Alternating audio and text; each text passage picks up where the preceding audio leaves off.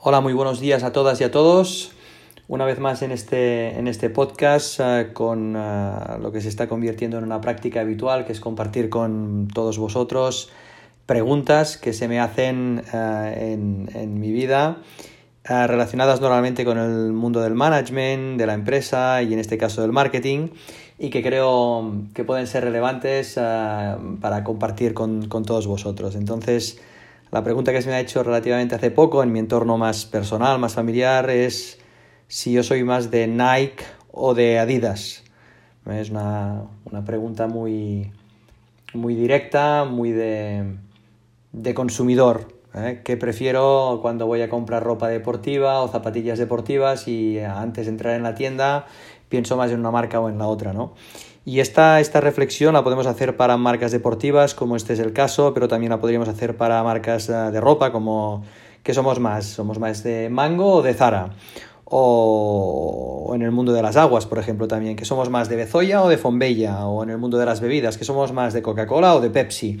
Y yo creo que en la mayoría de mercados podríamos siempre contraponer al menos un par de marcas y hacernos esta pregunta. ¿Somos más de una o de la otra? ¿Eh? En el caso de, de, la ropa deportiva, cuando entramos en una tienda, ¿le damos las mismas posibilidades de compra a las dos marcas que tenemos en, en, la cabeza o a priori ya somos más de una que de la otra? ¿no?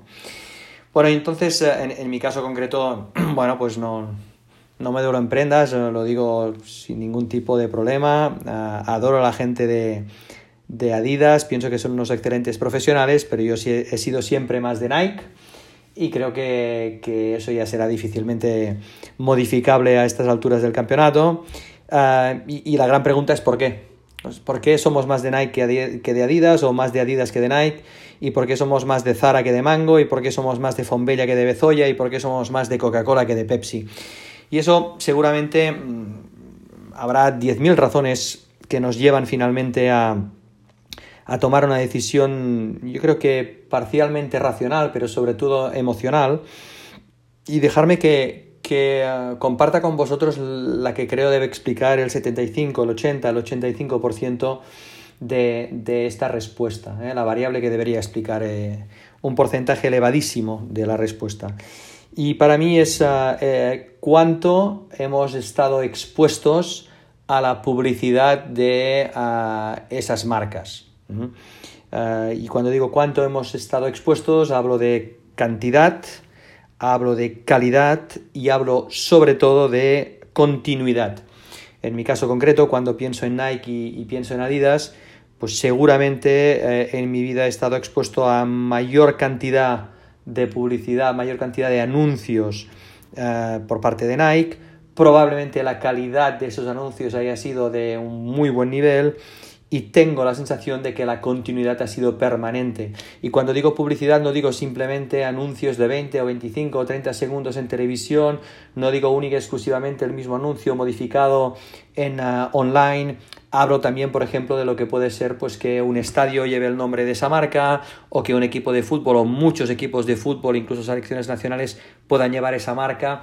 Eh, todo esto es publicidad. ¿Mm? Entonces, uh, habría varios modelos eh, y, entre los dos modelos que normalmente aplican es el modelo de, de continuidad, eh, hacer una presión publicitaria probablemente de tipo medio, incluso de tipo relativamente bajo, pero muy mantenida en el tiempo, con muchísima continuidad en el tiempo, para que la marca esté permanentemente presente en nuestras cabezas. El modelo alternativo sería pues estar menos, menos veces presente, pero cuando, o sea, menos meses o menos temporadas presente en la cabeza del consumidor, pero cuando estamos, estar arriba de todo, estar en el top of mind. Entre, estas, entre estos dos modelos publicitarios, seguramente el que consigue que al final pensemos que una marca es más nuestra que otra, sea este modelo de, continuidad.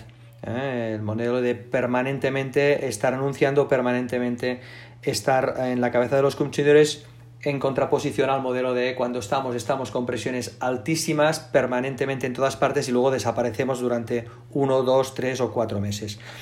Por lo tanto, mmm, esta sería, yo creo, la, la, gran explicación de por qué una marca es eh, más nuestra que otra marca. Y al final, pues eh, la magia del marketing es esto, es trabajar para que los consumidores eh, consideren a nuestra marca más suya que cualquiera que, cualquiera que puede estar en el mismo mercado o en el mismo marco competitivo. Por lo tanto, nada, si estáis en esto del, del mundo del marketing, a evitar el flighting, a atacar con la continuidad y seguramente eso dará sus frutos en el medio y en el largo, largo plazo. Un fuerte abrazo a todos.